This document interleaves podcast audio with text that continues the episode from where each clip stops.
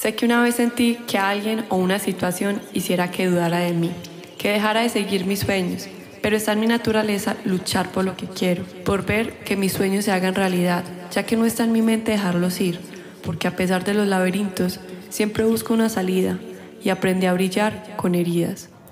He caminado kilómetros y kilómetros por un camino lleno de obstáculos y praderas de flores. Vi cómo cada roca se transformaba en una bella flor. No bajé la mirada cuando la tormenta amenazaba con destruir mi corazón.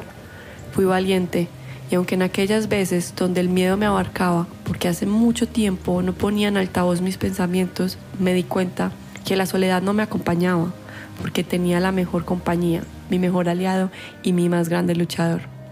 Por eso, hoy quiero ser libre de pensamientos ajenos, donde todo es imposible, donde la felicidad es lejana, la tristeza duradera, donde los errores son condenados a un pasado. Quiero explorar cada centímetro de mí, cada centímetro del universo y cada centímetro del cielo.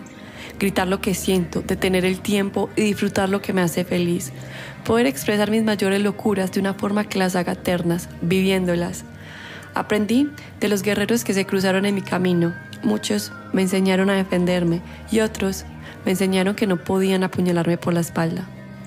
Y aunque se aproxime la noche y el atardecer me dé sus mejores momentos, muchas personas van de un lado a otro cada uno retomando su camino luego de un segundo de suspiro.